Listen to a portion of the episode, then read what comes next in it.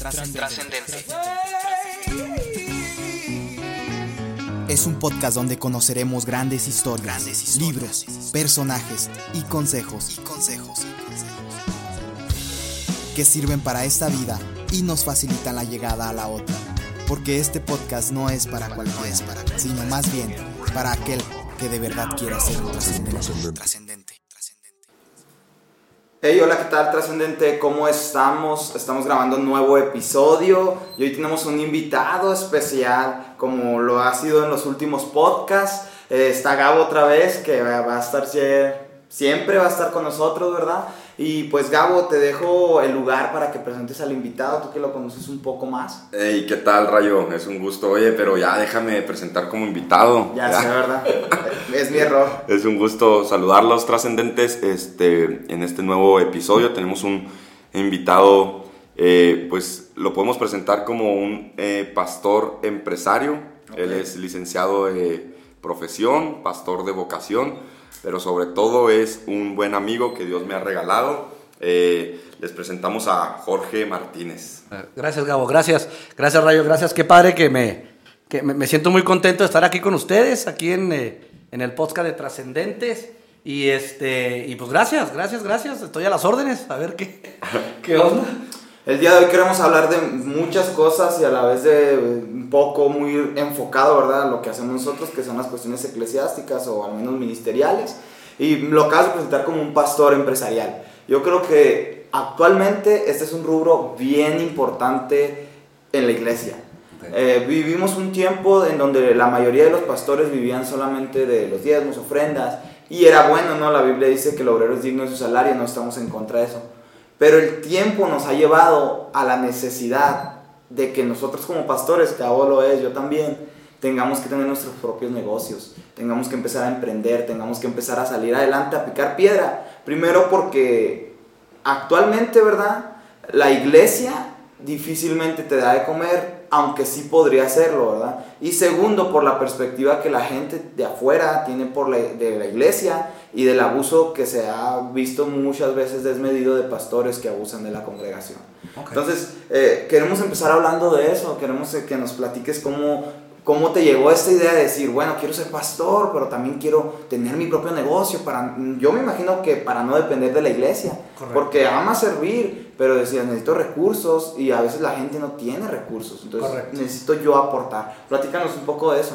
Ok, sí, gracias, Carlos. Mira, em, en mi caso viene de, la, idea viene de un ejemplo recibido. Mi papá eh, fue un hombre de negocios eh, toda su vida y en los últimos eh, años de su vida se dedica al ministerio. Entonces, yo lo vi en mi casa, como mi padre, él tenía su trabajo, su negocio y toda su actividad financiera y su manutención dependía de, de su negocio, obviamente de Dios, ¿verdad? Pero y le dedicaba el mayor tiempo que podía a lo que viene siendo el ministerio. Inclusive él toma algunas decisiones drásticas en relación a cerrar algunas de sus unidades de negocio para dedicar más tiempo a Dios. Entonces, eh, en mi caso viene de ejemplo, ¿verdad? No es una idea que a mí se me ocurrió, yo lo vi y coincide también con algunas de las de los comentarios que estás haciendo en relación a, a las distintas eh, pues, deformaciones que se han presentado, en donde eh, pues el pastor eh, depende exclusivamente del apoyo de la congregación. Entonces, bueno, en mi caso, la idea de tener mi negocio y mi trabajo o tener un empleo, eh, bueno, viene por ejemplo, por experiencia familiar. Contestando a esa pregunta específicamente. sí estoy de acuerdo contigo, creo que ahora más que nunca los que estamos decidiendo, hemos decidido eh, servir a Dios o, y a la gente de una forma más, eh, más comprometida, creo que tenemos que explorar la posibilidad de tener un empleo o un trabajo o un, o un negocio o alguna otra actividad que nos permita eh, traer el ingreso a casa para también poder dedicarnos un poquito más a, a, lo que es el servicio de Dios y la gente. creo que en esto eh, Jorge. George te iba a decir, pero se oye muy confianza. No, no, George, George, ¿qué onda? este, creo que, que no solamente tus, tus empresas o tu negocio ha sido una herramienta para llevar el alimento a casa, sino también es una forma en la que Dios te utiliza porque eh, eres un dador a la obra, eres un dador, un sembrador, y eso se me hace muy chido, que, que no, no solamente te abstienes de vivir de la obra, sino das a la obra, te das a la obra, y eso es algo de para reconocerse, creo yo. No, gracias. Mira, eh, eso que mencionas, mi negocio, aparte de proveer a mi casa eh, y cubrir las necesidades básicas, porque los recibos no tienen este, espíritu ni tienen, llegan y la, y la, hipoteca hay que pagarse y, y las, eh, el agua, la luz, el gas, todo lo demás. Eso, eso no tiene creencia, ¿verdad? eso llega y lo tienes que pagar.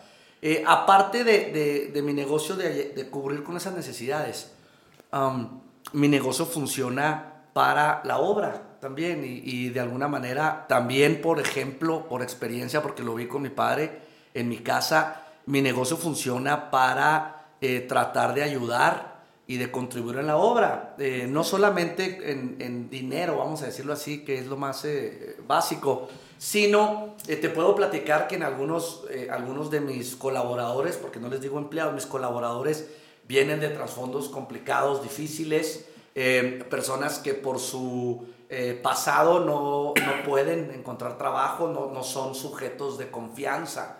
Eh, entonces el, principio de restauración, eh, aquellos que hemos decidido servir al Señor un poquito más comprometidos, estamos también obligados a, dar un poquito más, ¿verdad? Es decir, o de, no nomás, no nomás el púlpito, no nomás la prédica, tenemos que hacer un poquito más. Entonces, aquellas personas que han estado batallando, eh, que no son en la sociedad dignos de confianza o que están necesitando una segunda oportunidad. Algunos de ellos han venido conmigo y te puedo dar historias de personas que vienen de, de centro de rehabilitación, eh, vienen de, eh, inclusive de, de, de prisión, personas que vienen en estado de abandono y se han restaurado. Eh, no es fácil, no es no soy tampoco un centro de acopio de de gente de segundas oportunidades. Vamos a dejar tu número en la parte de abajo para que si alguien se encuentra en esta situación.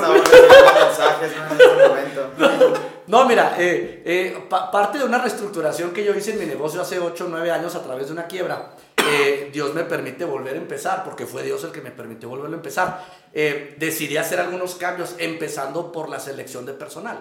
Que si alguien de aquí está tratando de, de hacer un negocio, o de alguno de los ministros que esté escuchando este podcast, um, dice, bueno, pues voy a tratar de hacer un negocio. Uno de los, lo más importante para iniciarlo es tu equipo.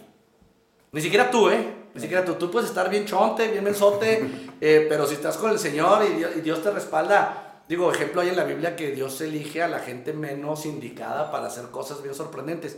Bueno, ese mismo principio continúa. Sin embargo, el equipo sí lo seleccionas tú.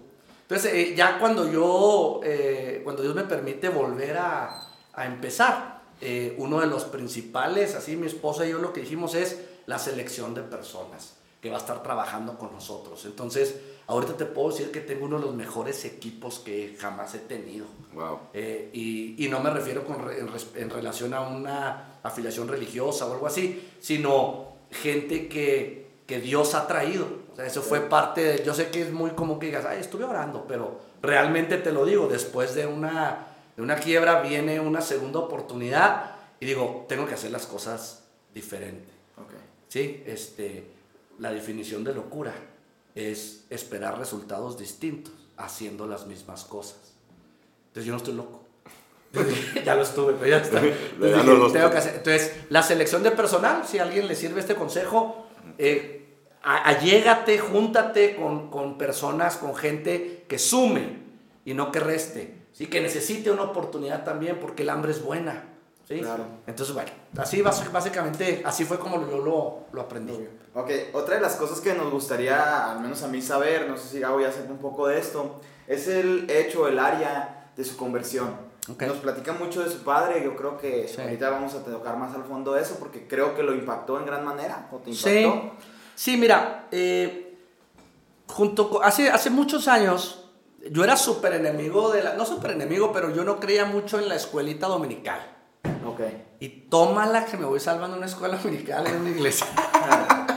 Un amigo y yo, eh, como a los 12, 13 años, eh, en, en una escuela dominical eh, que una maestra en aquel entonces de, de nombre Emma, eh, en, una, en una iglesia aquí conocida, em, em, nos, nos da el plan de salvación y nos dice que Jesús es la oportunidad de tu vida, nos dice que Jesús, em, que con Él puedes volver a empezar, puedes tener una vida mejor, y pues se la creí, se la creí junto con otro amigo, Hugo, este, que le mando muchos saludos, y entonces ese, ese día, eh, como a los 12, 13 años, eh, fuimos a dar y ahí recibí a Cristo. Eso fue mi, mi salvación, sin embargo, hubo un tiempo en el que no caminé con el Señor, hubo un tiempo que no caminé con el Señor. Pero eh, tú ya, tu- tus padres ya eran creyentes. Cuando nosotros llegamos, no, nos- Cristo llega a mi familia por medio de mi mamá.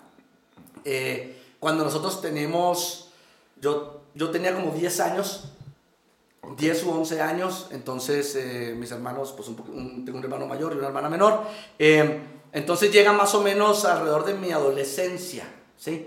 Entonces eh, viene Cristo a mi casa y luego ya en cada uno de nosotros fue llegando el Señor en lo individual. ¿Ya? Perfecto. Dios es un Dios individual, ¿verdad? No Sí, colectivo. así es. Qué bueno que no mencionaste iglesias porque no vamos a mencionar ni una iglesia hasta que nos hagan llegar un patrocinio. Entonces, gracias por No omitir te va a el llegar, nombre. ¿eh? No te va a llegar. Ah, uh, uh, que la- Nunca vamos a No mencionar. creo. Nunca vamos a mencionar. Este, Si lo estás esperando, se va a venir. No, no va a llegar. Bueno, no, a lo mejor sí una Sí. Betania. ah, Betania, sí, Ah, sí, patrocinadora bueno, oficial. Ya, ya es algo. Es- Otra pregunta, Ray. Ok, bueno, a mí me me entró un poco de intriga Sí. muchas cosas, pero una de ellas es cómo balancear el área ministerial con el área de tu negocio, cómo llevarlo a un punto en el cual no se incline hacia un lado de la balanza, porque hemos estado hablando mucho de esos temas, que un, un cristiano tiene que estar bien en muchas áreas, en la espiritual, en la familiar, en Correcto. la económica, ¿cómo le hace para balancear todo esto con un negocio? Ok, bueno, mira, eh, lo, que, lo que aprendimos después de todas estas experiencias, como les dije ahorita, eh, cuando volví a iniciar mi negocio, es que debemos de movernos y trabajar en base a prioridades. Si alguien está ahí escuchando, uno o dos, este, ¿cómo se dice los, los que escuchan? el Podqueros. podcast? ¿Podqueros?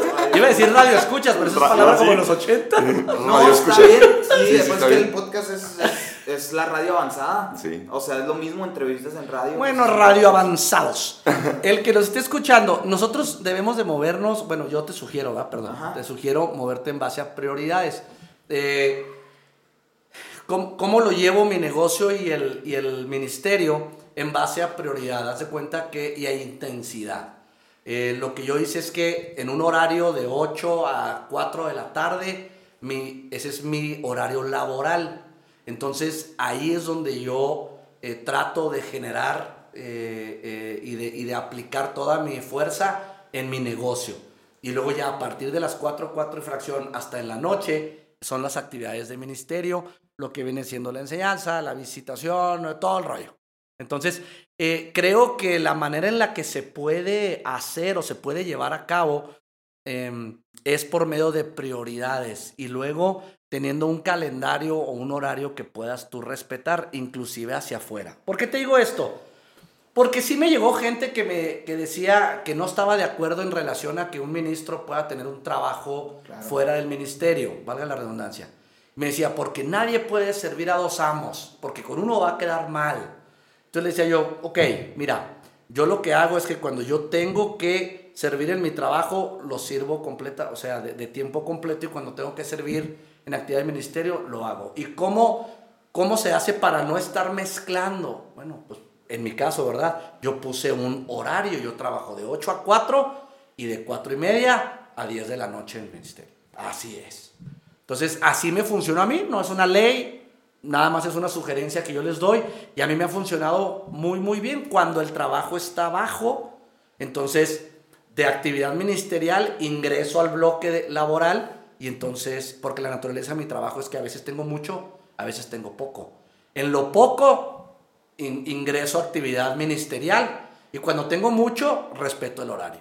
Así es como yo lo he hecho, me ha funcionado bien y me ha permitido avanzar en ambos, en ambos ámbitos, en ambos eh, ecosistemas. También es, es, interesante ir cambiando los conceptos. Yo creo que hay gente que, que, todavía no entiende que todo lo que hacemos lo hacemos para el Señor. Y dicen, no, que tú trabajas secular, no, que tú trabajas... No, A mí me gustó mucho, hace algunos, quizás 10 años, escuché a, a un catedrático español de nombre Jesús Londoño y él dijo que desde los 12 años él encontró su vocación, que era servir a Dios. Dice que he tenido que hacer otras cosas para llevar la papa a mi casa, es diferente. Dice, a veces soy biocupacional, pero no bivocacional. Dice, mi vocación es Cristo.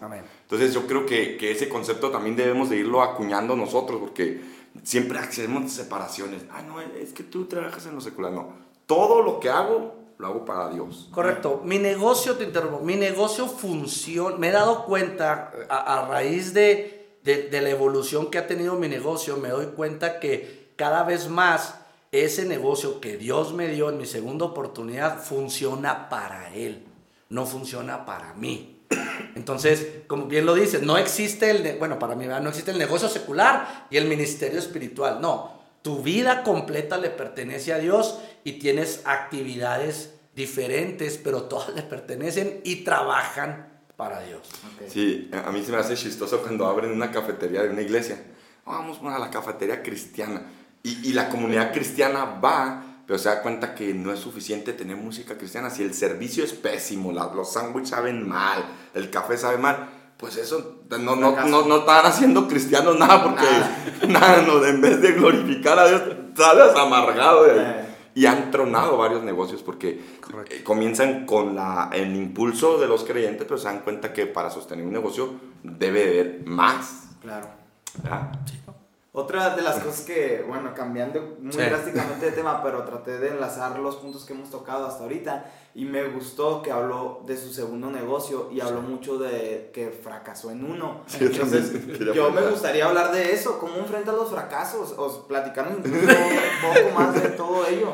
Bueno, eh, ¿de qué era tu primer negocio? Mi, mi, primer negocio sigue siendo relacionado. Mi primer negocio, yo, mira, yo trabajé en Ciudad Juárez unos años en la industria maquiladora. Este, siete años ahí, casi siete años. Y luego en el 2006 regresé aquí a Chihuahua y, y puse un negocio de, uh, de pasto sintético. Fui el primero en el estado en, en, tener ese, ese negocio. El pasto sintético ha existido desde hace mucho y lo manejan muchos lados. Pero yo lo hacía ya como un ámbito decorativo, eh, de paisaje. Y entonces duré unos años con eso. Pero... Eh, pues la verdad es que estaba inexperto y luego le echamos muchas ganas, muchas ganas, pero fue una, una suma de malas situaciones, decisiones, personal, eh, personal que la verdad me hacía mucho daño eh, en, el sentido de mis colaboradores, eh, algunas malas decisiones de inversión. otra cosa muy importante, el mercado fue cambiando yo tuve unos años donde fue muy bien y luego después me acababa la túnica del Señor, así como la mujer del flujo, porque a puros jaloneos, Señor, ayúdame con esto, Señor, ayúdame con lo otro.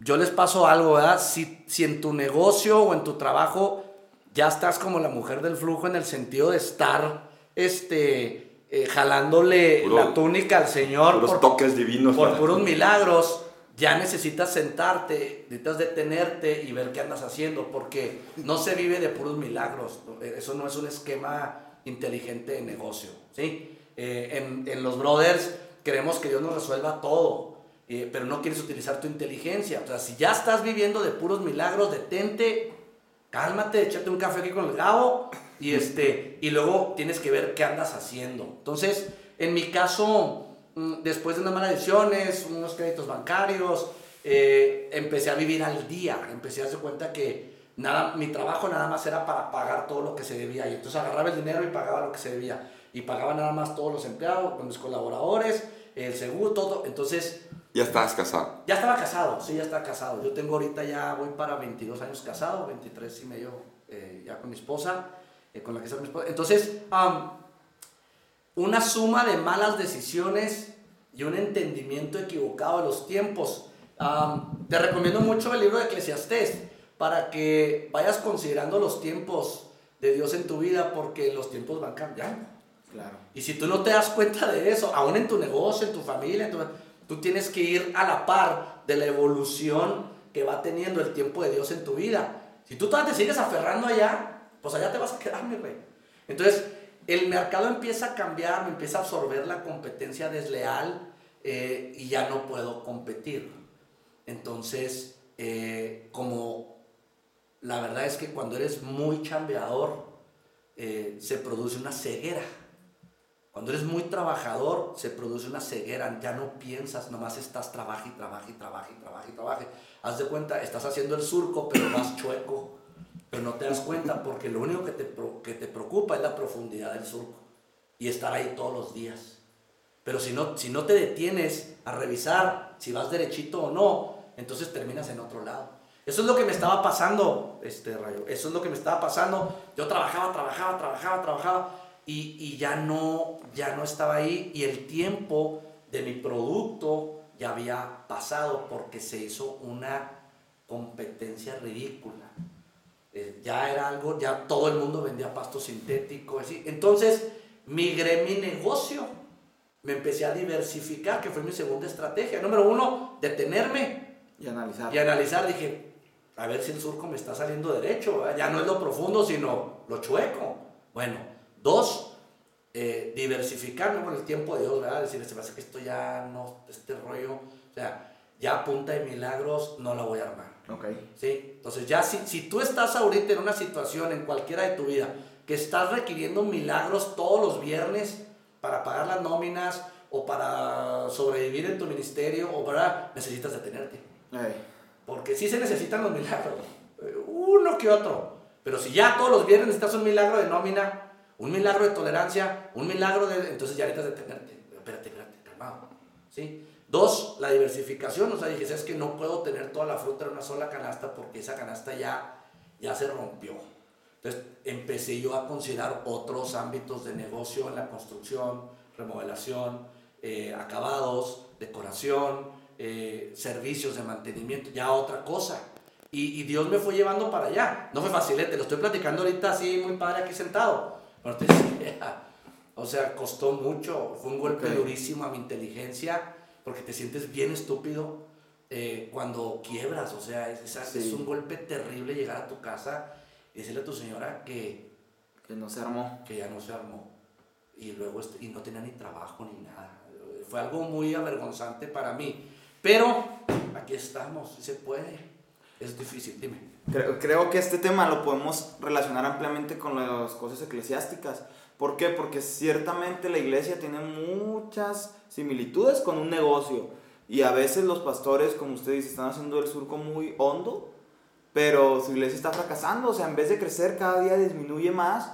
Y el número no nos dice nada, pero sí nos habla de que algo está pasando. O sea, nos da sugerencias y que una iglesia empiece a disminuirse a tal punto de que ni siquiera ya el pastor saque para vivir, la iglesia no saca ni para pagar los gastos lo mismo, si llevamos lo que usted nos recomienda es analizar, pararnos y decir, canijo, ¿qué estamos haciendo? ¿Qué estoy haciendo? ¿A dónde voy? Sí, eso es muy importante. No sé si quieras hablar de algo de referente a ese tema, o que creo que también nos apedreó mucho, porque somos personas que, bueno, en lo personal yo te conozco y sé que eres un hombre sabio, pero sé que hay muchos milagros en tu vida.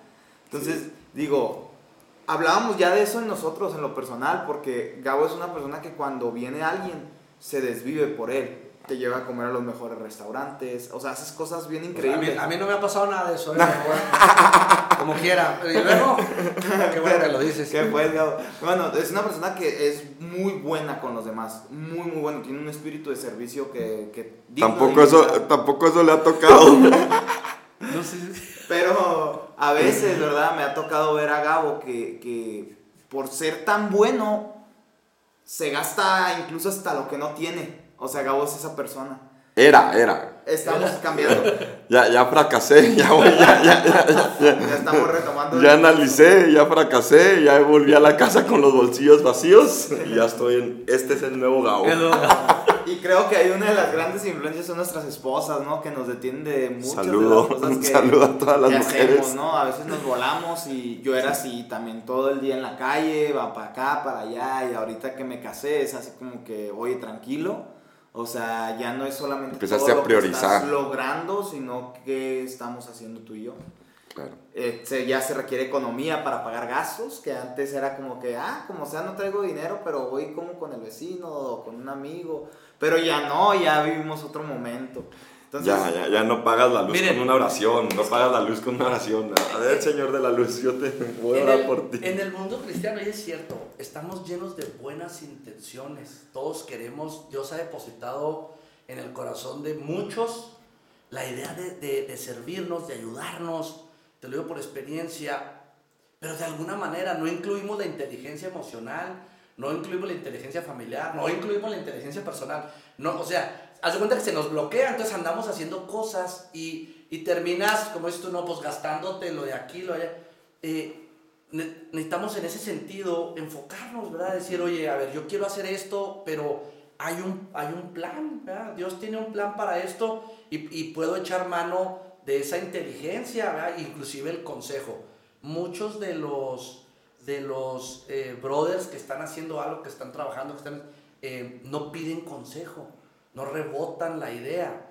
El día de ayer, en, parte de los nuevos planes que traigo en el área ministerial, me junté con uno de mis maestros del seminario, eh, un hombre, un, un, coreano llamado Ike, en donde nos estamos juntando una vez por semana para revisar eh, mi plan de vida ministerial. Es un hombre, es un doctor en teología, un hombre que tiene mucha experiencia, ahorita está él ubicado en España, y entonces le digo, oye, o sea, yo traigo esta inquietud, pero mira, pues quiero hacer esto, pero ya me salió mal, creo que la idea es muy buena, pero mi ejecución fue pésima.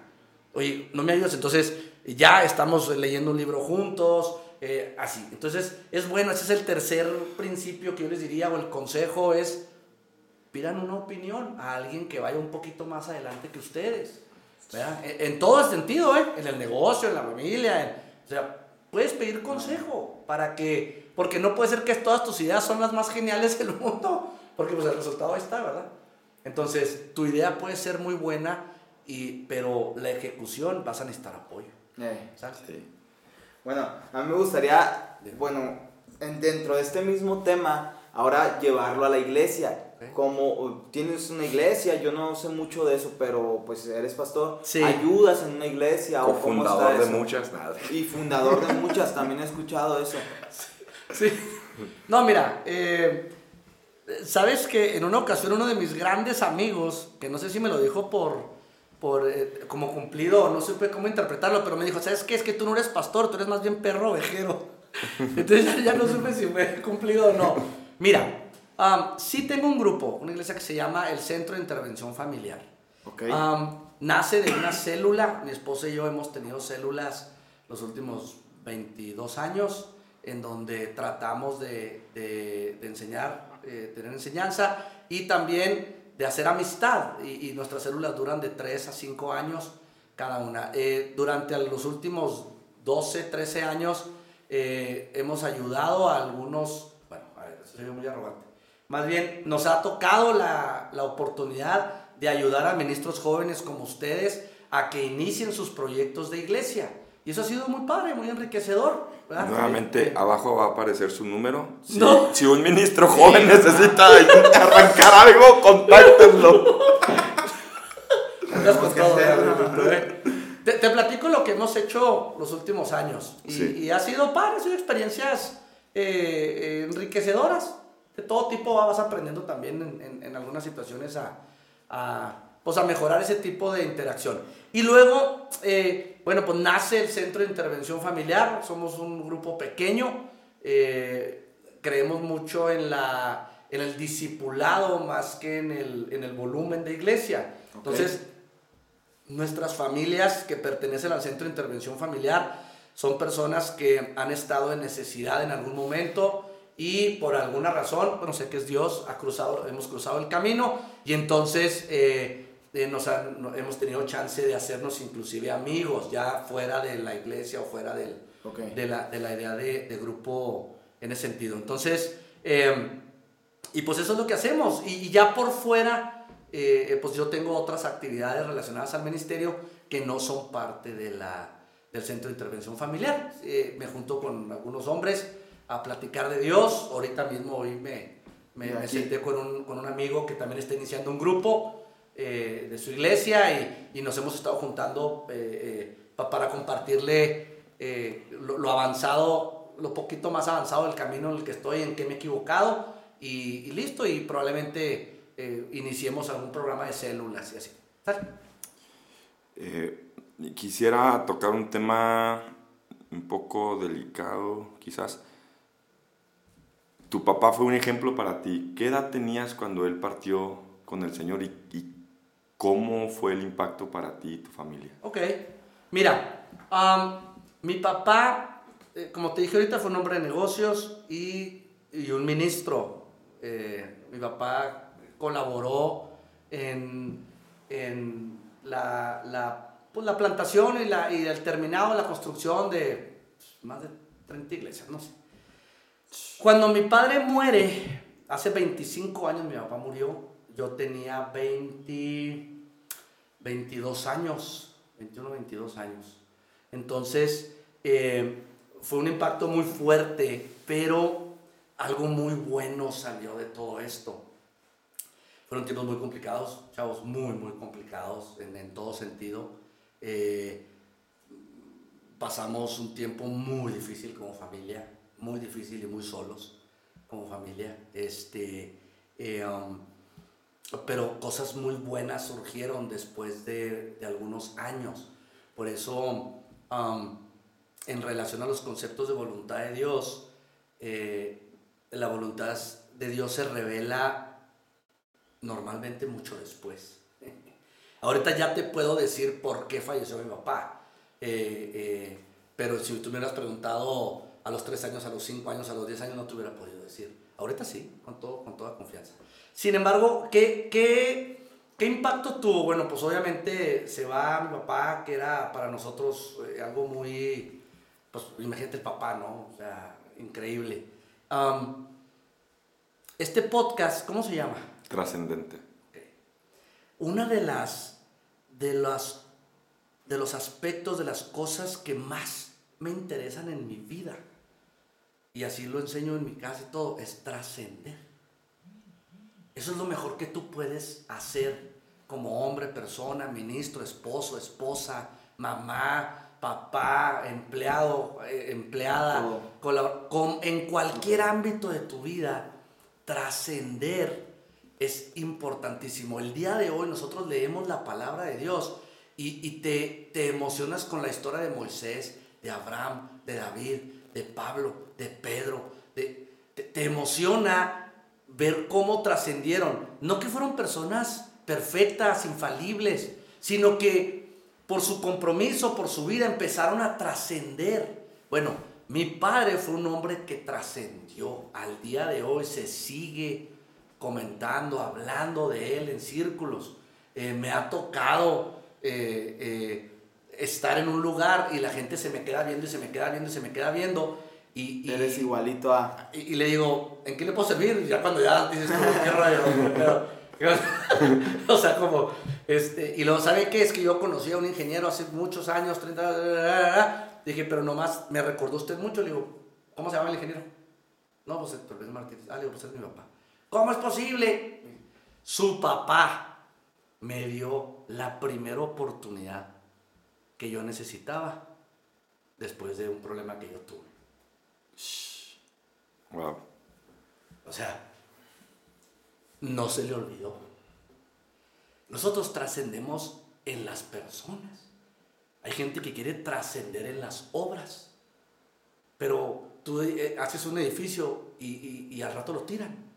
Y haces una casa y al rato la demolen y hacen otra cosa. Pero si tú trasciendes en una persona, se queda. Yo siempre he pensado que en el, cuando el, buen samaritano recoge al, que está herido y lo lleva al hotel y le paga la cuenta y, el wifi y todo el otro, yo te aseguro que al que lo levantó, al, buen samaritano, se le olvidó, pero al que recibe, al que estaba tirado, al que estaba herido, mm. Entonces mi papá, te puedo decir que fue un hombre que trascendió en la gente. Tú te puedes ahorita eh, preguntarle, ah, tu papá me ah, tu papá esto, ah, tu papá lo otro. Bueno, eso fue algo que se me impregnó en mi corazón. Entonces, eh, la verdad es que, pues sí te puedo decir que toda mi vida adulta me he esforzado por trascender. No soy perfecto, tengo muchos defectos. Eh, a veces la vara es tan alta que no te alcanzas a equivocar en ningún lado porque lo... Pero mi esposa y yo hemos tratado de trascender. Quiero que de mí se diga, cuando yo no esté, que fui alguien que trascendió. En la vida, no en las cosas. No fue un hombre que tuvo mucho dinero, que tuvo muchas empresas, que tuvo una iglesia de 100 mil gentes. No, no, no, no, no, no, eso no me importa, de verdad, no me importa y, y Dios lo sabe, no me importa. Pero trascender en la gente, en la gente, lo que tú haces con esos niños en Carique, se les va a quedar, brother. Cuando tú ya no estés, Gabo. Lo que tú haces, hijo, no sé qué estés haciendo ahorita, pero lo que nosotros estamos para trascender, ese es uno de los valores más importantes que un hombre y una mujer pueden tener en este mundo. A veces queremos trascender a través de las cosas, de los bienes, de la abundancia, del éxito, de los números, de tener una congregación grande, de tener eh, cinco casas hogares y, y ser reconocido en las cámaras.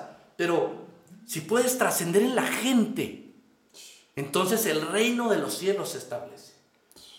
Cuando una persona que es adicto y que está recuperándose y que recupera su familia, que recupera sus hijos, que recupera su reputación y que logra ingresar honor a su vida. Y tú estuviste en algún momento de esa restauración, trasciendes. Y en el suelo hay un aplauso. Entonces, este podcast se llama Trascendente y me encanta. Porque trasciendes en la gente. Y mi padre fue uno de ellos. Entonces, bueno, pues yo quiero hacerlo igual. Y creo que lo he estado haciendo de esa manera. Trascender en la gente. Eso se queda, brother. Supera tus errores, supera tus, tu falta de a veces de cordura, tus fallas de temperamento, de carácter, lo que haya sido. Finalmente, si en ese momento ya no, ya no son amigos, pero lo que hiciste en esa persona se queda. No sé si contesté tu pregunta. Sí, de una manera muy concisa, muy retadora, eh, de mucha reflexión, trascender en la gente. Quisiera este, preguntarte, Jorge, Dime. tu papá recibió un llamado de parte de Dios y pastorea una iglesia. Él fundó la iglesia. Él funda Sí. la iglesia, nosotros fundamos una iglesia aquí conocida, eh, este, y la empezamos desde abajo, muy padre. Dime. ¿Cómo fue ese proceso de iniciar una obra? ¿Cuántos años tenían? ¿Cómo se involucraron? Mira, inició padrísimo allá por 1990 y... Ah, señor, a ver, son 25 que se fue y 3, 28, como hace como 29 años, se, se inicia la iglesia. Una vez más, ¿verdad? mi papá había ayudado a muchos ministros a iniciar sus, sus obras. Finalmente es el turno de mi papá, él inicia su, su- la, la iglesia y, y fue algo, ahora sí que marca tu vida, porque dejamos ahí todo. ¿Qué, qué edad tenía, perdón? Eh, mi papá o yo, a mi papá tenía. Ay, señor, ¿sabes qué? No sé. Hace, hace como 30 años, como 40 y, como 50 años. Mi papá murió de 50. ¿Cuánto tenía 50? Tenía 50 años mi papá, 49, 50. Fue cuando iniciamos esa iglesia y, y la verdad es que creció muy rápido. Muy rápido. Mi papá era un hombre con mucha visión, entonces, eh, y, y tenía también recursos eh, por. Entonces, ¡pum! O sea, explotó muy rápido. eh, en la Sierra Tarumara, aquí, eh, era mucha, mucha, mucha obra, mucha actividad en ese sentido. No tanto actividad interna en iglesia, de que los desayunos y las mujeres y los hombres, sino más bien afuera. Ok. Eh, un albergue aquí, un orfanatorio acá, un- eh, los centros de rehabilitación. Mi papá empezó a, a, a terminar de construir centros de rehabilitación, que al día de hoy este, también me, me participo en centros de rehabilitación en ese sentido. Eh, con Alcohólicos Anónimos, buenísimo programa. Am, entonces, eh, empe- empezamos así, fue algo maravilloso. Si un día alguno de los que nos están viendo y escuchando de nuestros podcasts, De los trascendentes, vamos a ponerle. Comunidad trascendente. Mejor, mejor. Oye, si, al- si alguien de aquí que nos está viendo y escuchando, si tú conoces a un pastor amigo tuyo que está tratando de iniciar una obra, ve. Pide permiso ahí con tu- en tu iglesia o en tu grupo. Ve y apóyalo con todo lo que puedas. Esto no lo quieren escuchar muchos pastores. Ya sé. Ah, hay que censurarlo esto, Rayo. Hay que No van a cortar esa parte. No, eso tienen que escucharlo todo, la realidad. Digo, yo sé que va a haber opiniones eh, contrarias y no quiero ser controversial, en verdad. Simplemente les digo, eh, por experiencia, si tienen ustedes la oportunidad de apoyar una iglesia o un grupo o un pastor que está, un ministro que está iniciando un proyecto, no nomás de iglesia, de, de ayuda social, en una casa hogar, y tú tienes oportunidad, hazlo. Se te va a quedar en el corazón. Vas a trascender en esa persona y no se le va a olvidar nunca que sus primeros, sus primeras cubetas de pintura se las diste tú.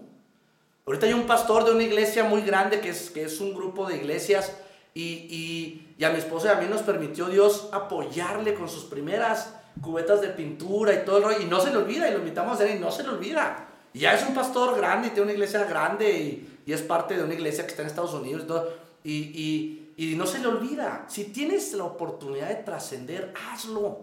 Entonces, eh, iniciar la iglesia de mi papá desde tumbar muros, porque un, un- un amigo mío y yo, pues éramos los chalanes. Entonces, desde de, de- de salir rápido del TEC y correr a- al, al edificio a tumbar muros, a enjarrar, a poner electricidad, a limpiar, a iniciar, porque éramos, mi hermana y yo éramos todo. Mi hermano estaba fuera de la- del país y mi hermana y yo éramos el grupo de alabanza, éramos los que la ofrenda, éramos los... Eh, todos los que trapeábamos, los que prendíamos el aire, los que lo apagábamos, eh, todo, ¿verdad? Clásico del yo dirigí el culto y pues nomás éramos mi hermana y yo y luego se integró otra persona ahí con una guitarra que ya falleció. En fin, es una experiencia maravillosa, te la recomiendo. Me ha tocado ahorita ya iniciar tres iglesias aparte de la mía y es un trabajo maravilloso. Si tienen oportunidad, háganlo, apoyen. Si ya tienes mucho tiempo ahí sentadito, pide permiso para que no vayas a, a, pues, hacer las cosas bien, pero sal, ayuda, ¿sí? Eh, trasciende, sale. Fue lo mejor que me ha, una de las mejores experiencias es iniciar una iglesia. Es Ok. padrísimo. Yo, yo me relaciono mucho con ese tema. Yo creo que pues, tú que me conoces, Gabo, ¿sabes por qué? Yo salí del instituto hace cuatro años o tres, estoy más o menos ahí recapitulando, pero desde que salí yo hablé con mi pastor y pues mi pastor dijo, bueno, pues ya terminaste el insti, eh, pues aquí la iglesia ya funciona, o sea, no es como que, Bye. ajá, en pocas palabras, que yo lo tomé muy bien y él lo tomó muy bien y pues hasta ahorita yo totalmente bien con él.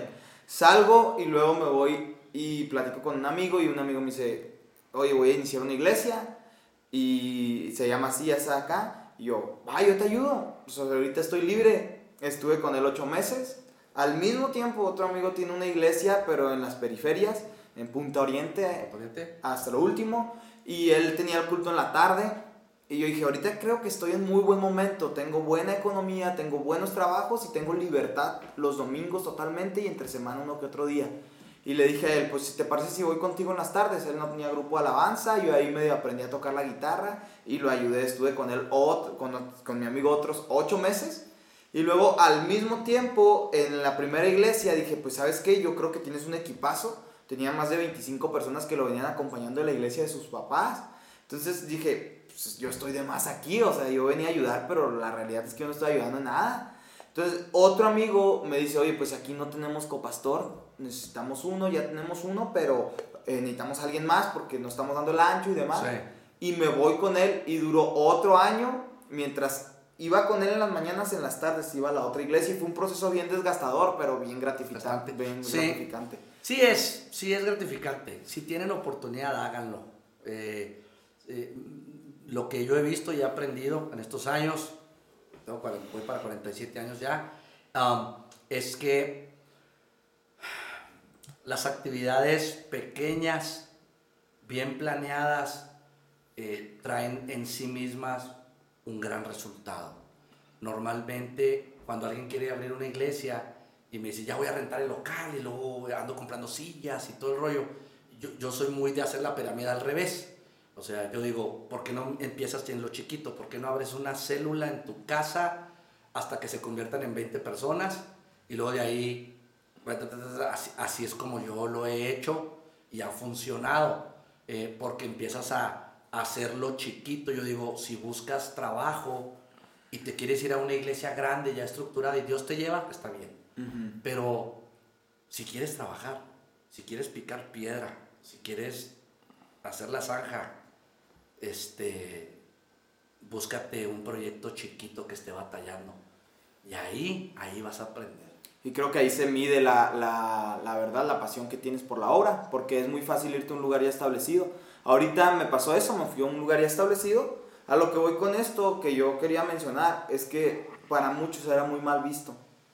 Ese hecho de cambiarte o de ir allá a apoyar. Y yo decía, por ejemplo, en todas las iglesias donde yo estuve, yo te puedo decir en qué ayudé y que todavía permanece, pero yo lo veo así como que yo lo sentía incluso hasta un ministerio que está olvidado, porque Pablo lo hacía, otros predicadores lo hacían de la Biblia, que era llegar a un lugar, establecerla e irse. Y no te digo que, ay, cuando yo llego se crece o así, pero yo me he tratado de capacitar en todo. Eh, si no sabe alguien de audio, yo le muevo. Si no sabe alguien de música, yo le muevo. Hasta fui líder de alabanza y eso que no me has oído cantar, pero canto demasiado mal. Y cámaras, todo demás. Porque yo dije, me capacité en esto y ahora veo por qué. Y es porque cuando llego a un lugar, siempre hay un área en la que están un poco débiles y siento que puedo apoyar en ella. Pero si no me hubiera capacitado, nunca lo hubiera logrado. Pero es muy mal visto eh, y pues es que, miren, e, e, es mal visto porque se hace mal.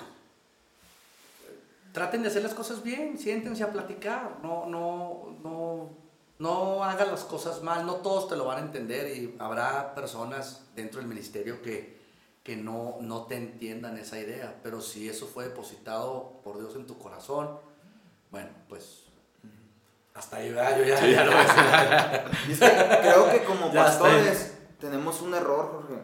Mm. Bueno, a veces muchos, ¿verdad? Pero uno en específico es que nos adueñamos de la gente y pensamos que ellos son nuestros empleados o nuestro personal. Y pensamos que ellos no tienen capacidad para decir, oye, es que ya no aguanto, ya no estoy disfrutando de venir aquí. Mira, hay, un, hay, un, hay, un, hay algo que, que, que, que aprendí o vi para contrarrestar el sentido de pertenencia, porque pues una vez que le inviertes a la gente tu amistad, tu cariño, tu oración, tu pastoreo, todo el rollo, pues sí se, se crea un vínculo. Es, imposible que no se cree un vínculo y que no te duela o no te moleste o no te incomode. Bueno, si a esa persona se quiere ir, ah, es, es, como extraño. Sí, pero lo que, la manera en la que yo contrarresté ese sentir que se pudiera ingresar en mi corazón es a través de un plan de desarrollo personal. Haz de cuenta que la gente que está conmigo, eh, eh, para mí es transitoria en mi negocio y en mi congregación. O sea, yo tengo, por ejemplo, se abrió una, una posición de gerente en mi negocio, ¿sí? Para yo poder eh, estar más tiempo en, el, en, la actividad ministerial y, y, poder ir a ver cocinas y, este, y estufas y todo para casas hogares y, todo, eh, y tener ese tiempo disponible, hice una posición de gerente, pero ese gerente eh, para mí tiene una vida útil conmigo de 3 a 5 años máximo. Y de ahí él tiene que o poner su negocio o irse a un, a un negocio mejor que el mío. Este es el cuarto eh, gerente que yo tengo, ¿sí? Que me, duran, o sea, normalmente les hago el plan a dos años, a veces a tres, pero a dos años. Y cada uno de los gerentes que ha estado conmigo ahorita está mejor de lo que estaba conmigo.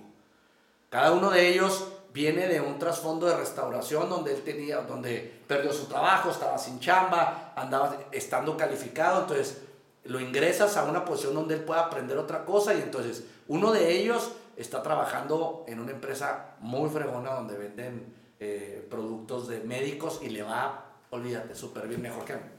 Y luego el otro, eh, eh, un ingeniero, está, está ahorita ya con su negocio, él puso su negocio, de hecho ahora yo soy cliente de él, ¿sí? Él, él, fue mi gerente durante unos años, aprendió a manejar un negocio que es el mío, ¿sí? Con todo lo que eso conlleva, aprendió y ahorita tiene su negocio. Él tiene su negocio, de, de mí, de ahí, no de mí, perdón, de mi negocio, aprendió y él ya puso su negocio.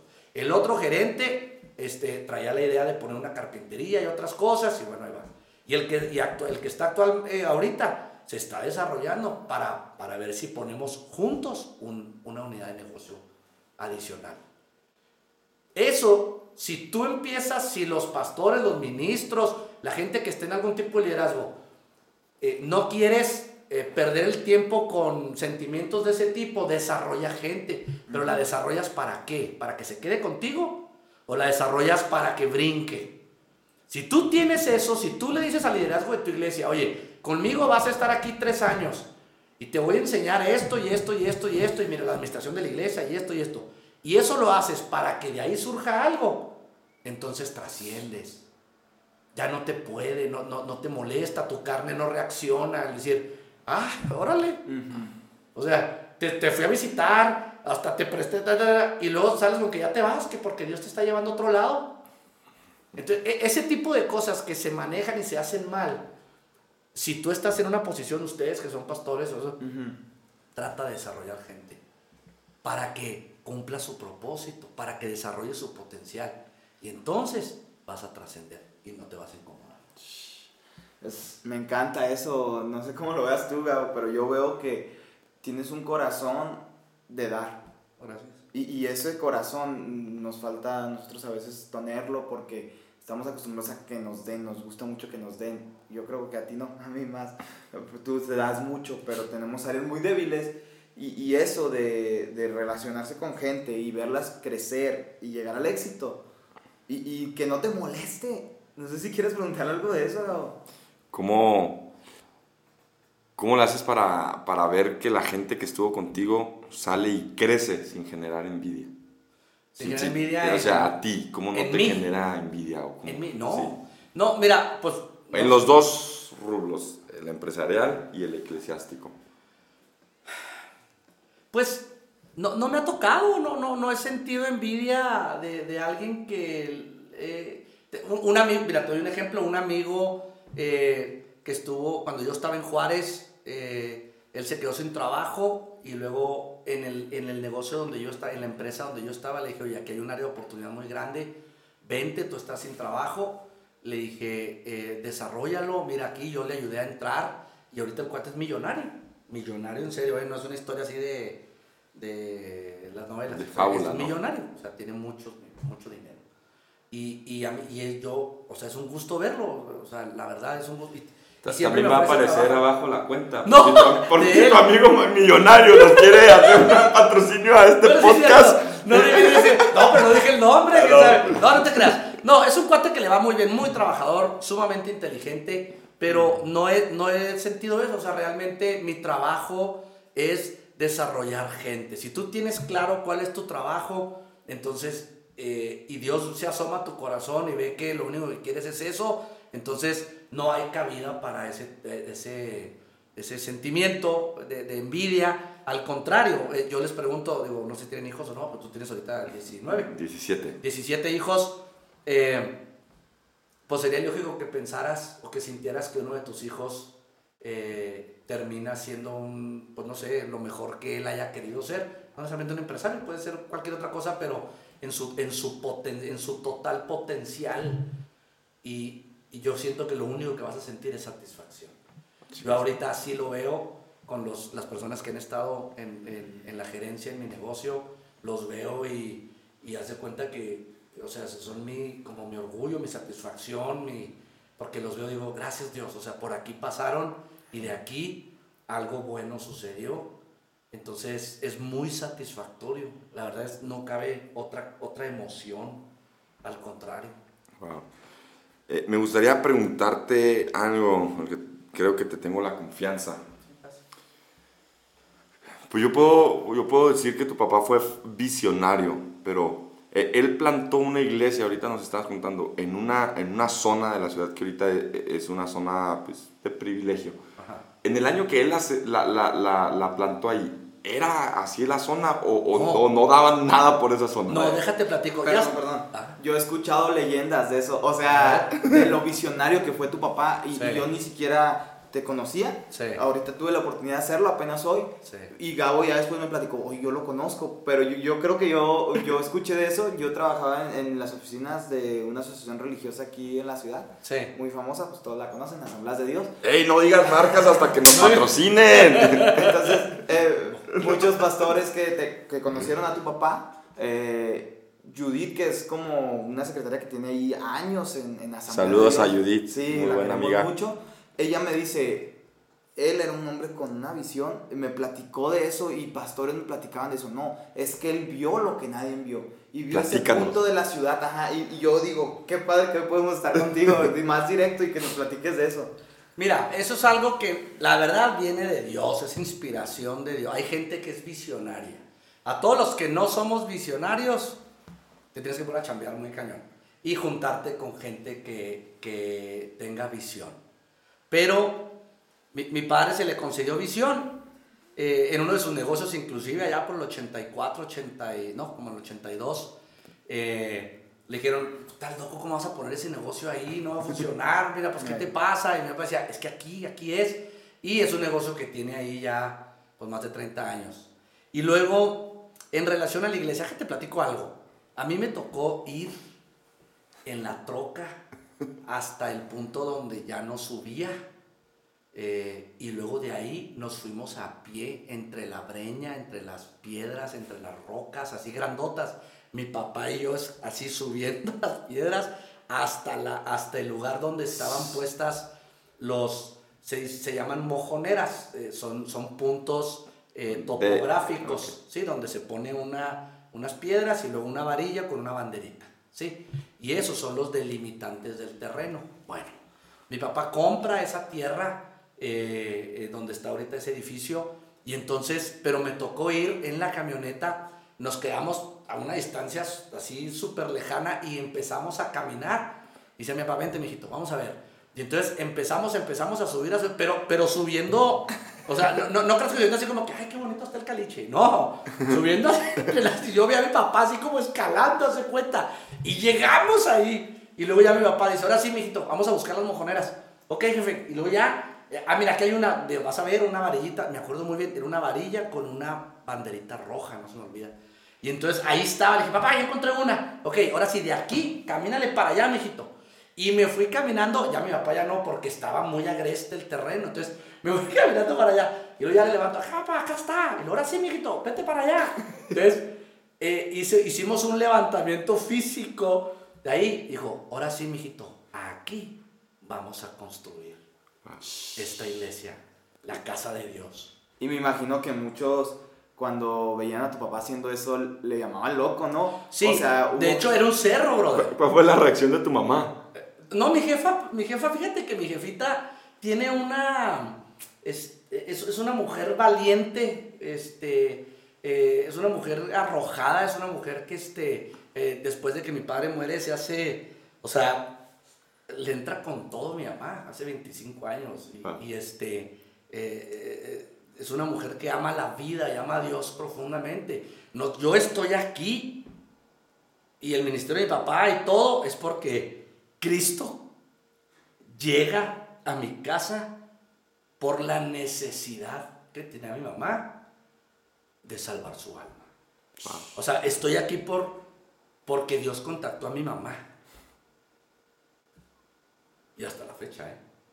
Y ella es, ella es un pilar espiritual. Entonces, cuando estamos ahí, no, mi mamá ya está acostumbrada, mi papá trae los alcances, este, y mi jefa, sí, dale. Y, y entonces, este, entonces cuando estamos ahí, fue algo muy, muy, digo, se los platico esto, que no me había acordado, la verdad es que ya no había vuelto yo a, a, remembrar este tipo de cosas. Este, hasta ahorita que me lo están preguntando, pero me acuerdo haber, haber estado ahí y yo le dije, papá, ¿pero dónde, jefe? O sea, ¿cómo está el rollo? Me dijo, vamos a cortar el cerro. Y ahí, ahí mi papá sacó su celular, de ahí, de ahí, los dos parados ahí, y le habló a, a Poncho, a no sé, dijo, oye, tráeme la, la moto, la motoconformadora, que es, un, es una máquina, dijo, y tráete el- la retro con el, con el, este, con el taladro, dijo, porque vamos a empezar a romper el cerro. Ahí, ahí le habló, ahí, ahí, y a los dos, tres días ya estábamos ahí trabajando. Así empezó. Fue algo maravilloso. ¿Cuánto maravilloso. tardó en, en levantar? Ay, señor. Híjole, no me acuerdo. No me acuerdo. Yo creo que. Pues yo creo que menos de un año. Ya habíamos levantado todo. No, yo ahí. Olvídate, todo el techo lo pusimos nosotros, el aislante. Este. No, no. Un día, un día les platico, si quieren, todo lo que el grupo de jóvenes, este, eh, no había lana para, pues, para tanta cosa, porque era, pues, es un edificio muy grande, entonces yo veía a mi papá que andaba estresado y, y dije, ¿qué onda, jefe? Pues, ¿qué traes? No, me dijo, es que ya no tengo, no tengo lana para poner el techo. Entonces le dije, ¿pero qué necesitas? ¿El material o la mano de obra? No, me dijo, la mano de obra. ¿Qué? Me dijo, ¿y nosotros la ponemos? ¿Te la avientas? Me dijo, me la aviento. Órale. Entonces junté a todos los jóvenes y nos fuimos a las 3 de la mañana a trabajar hasta mediodía porque el sol, cuando pones la lámina, pues no puedes. Pues nos achicharramos todos y pusimos todas las láminas de ese auditorio y luego todo el atlante también, el segundo piso, muchas cosas, muchas cosas se hicieron, gracias a Dios, nadie sabe para quién trabaja, ¿verdad? Pero este, finalmente, este, pero ahí está y, y se trascendió, no en el edificio, No. eh, te digo, el edificio lo pueden tumbar mañana o no, no pasa nada, Sí, no no, pasa nada. de veras, digo, a veces veo, bueno, mejor no, este, te ando esperando por cosas que ni, ni hiciste, ni lograste, ni, Eh, o sea, y andas. Pero, pero el trabajo ahí está. Y, y en la gente que se invirtió, ahí, s- o sea, ahí se quedó. Y le doy gracias a Dios por esa experiencia. Esa experiencia que, que, que bueno, pues ahí está. Y, y- y pegado a la pregunta que te hice de, Dime. de- de cómo fue eh, eh, construir esa iglesia, ¿qué sientes, Jorge? O, o no sé si, si soy muy melancólico, pero pasas por ese lugar, lo ves, Casi ¿qué todos los días. Que sientes? vivo por ¿Te- ahí. Te, te- te acuerdas de Nada. tu padre? ¿Te, te acuerdas de momentos No, que ya no. de- no me había vuelto a acordar, chavo. O sea, ahorita que ustedes están diciendo que fue, me trajiste a la memoria cosas muy bonitas porque fui con mi padre a ver el terreno de una iglesia que nunca pudo ver. O sea, a veces Guau. no, no, no pudo ver. O sea, un- una semana antes de la inauguración mi padre muere. O sea, no alcanzamos a inaugurarla. hay una frase que me recuerda esto y lo decía un pastor muy famoso. Él dice, siembra árboles de los cuales tú no puedas disfrutar de tu sombra o de la sombra. La sombra. Tu papá hizo eso. Sí, así fue. La verdad, nada. O sea, no, fue, es algo que no. O sea, realmente el trabajo de mi padre y mi familia está en la gente, Gabo. Sí. O sea, llega un punto en que una estufa, un edificio, una cocina, pues no.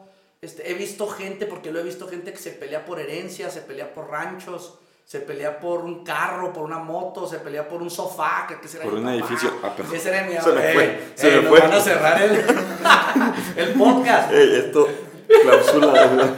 Lo vas a tener que editar eso. O sea, la gente se pelea por cosas, brother. Cosas, brother. No, te digo, lo he visto en, en, en otras familias que me ha tocado inclusive este, eh, aconsejar, de, o sea, mediar o arbitrar. De, calmado, espérense.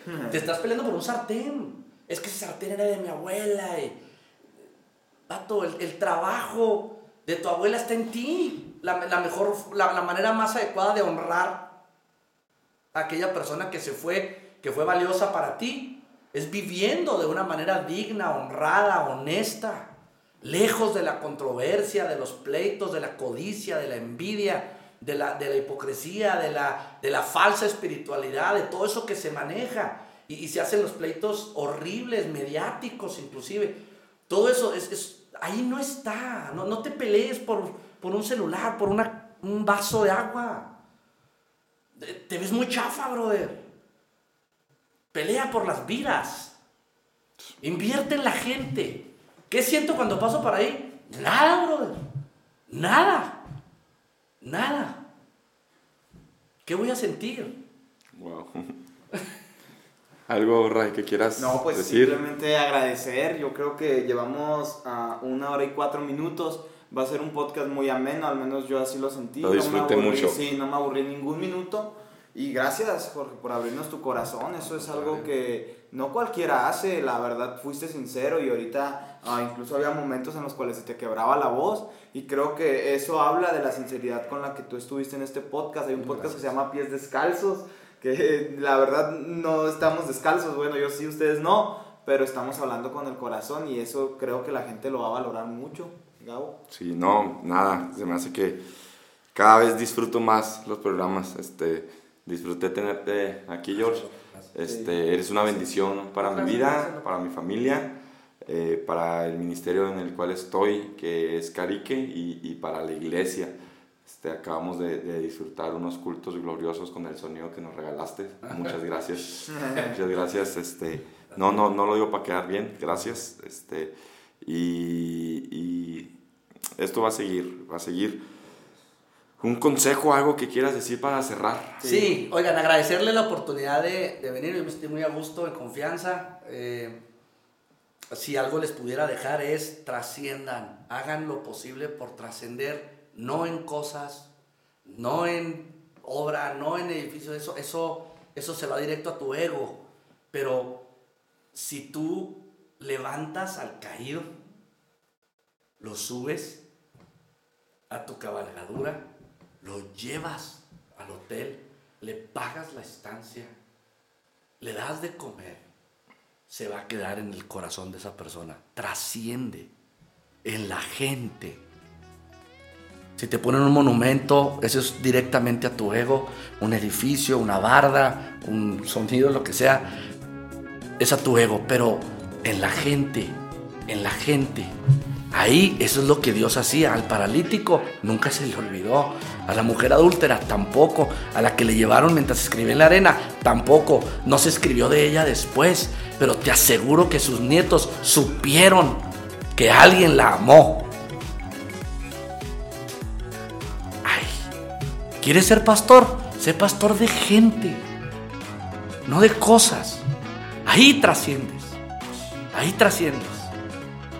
Y si hacemos eso, el reino de Dios se va a establecer aquí más rápido. Oigan, gracias a todos, no sé a cuál cámara, pero gracias mis locos profesores. ¡Wow! Pues estuvo con todo. Un saludo. Oye, Ray, quiero, qui- quiero hacer algo incómodo pero necesario. Haz de cuenta que me, hablaba, me habló la asistente de un podcast, me dio una feria para anunciar su podcast, pues para que lo siguieran aquí, el de No lo sabemos todo. Ok. Este, ya están creciendo, ya me llaman sus asistentes, ya no Arnoldo ni ni, siquiera- ni- ni Edgar pueden tomarse el tiempo de contactarnos, pero bueno, si quieren seguir otro podcast No muy alivianado, no lo sabemos todo. Ok. Y luego decirte que vivimos al límite. El programa pasado, tú tenías, era tu cumpleaños y tenías una comida muy importante que luego nos contarás qué, qué pasó. Hoy es mi aniversario de bodas, tres años de casado. ¡Qué chido! Dejé un rato, ahorita voy a planear, me voy a perder toda la tarde, pero Ah. solamente para decir, estamos dentro del proyecto. Está, estamos metidos. Estamos Excelente, metidos. excelente. Felicidades. Estamos, Qué chido. Nos vemos. Eso es todo. Hasta luego.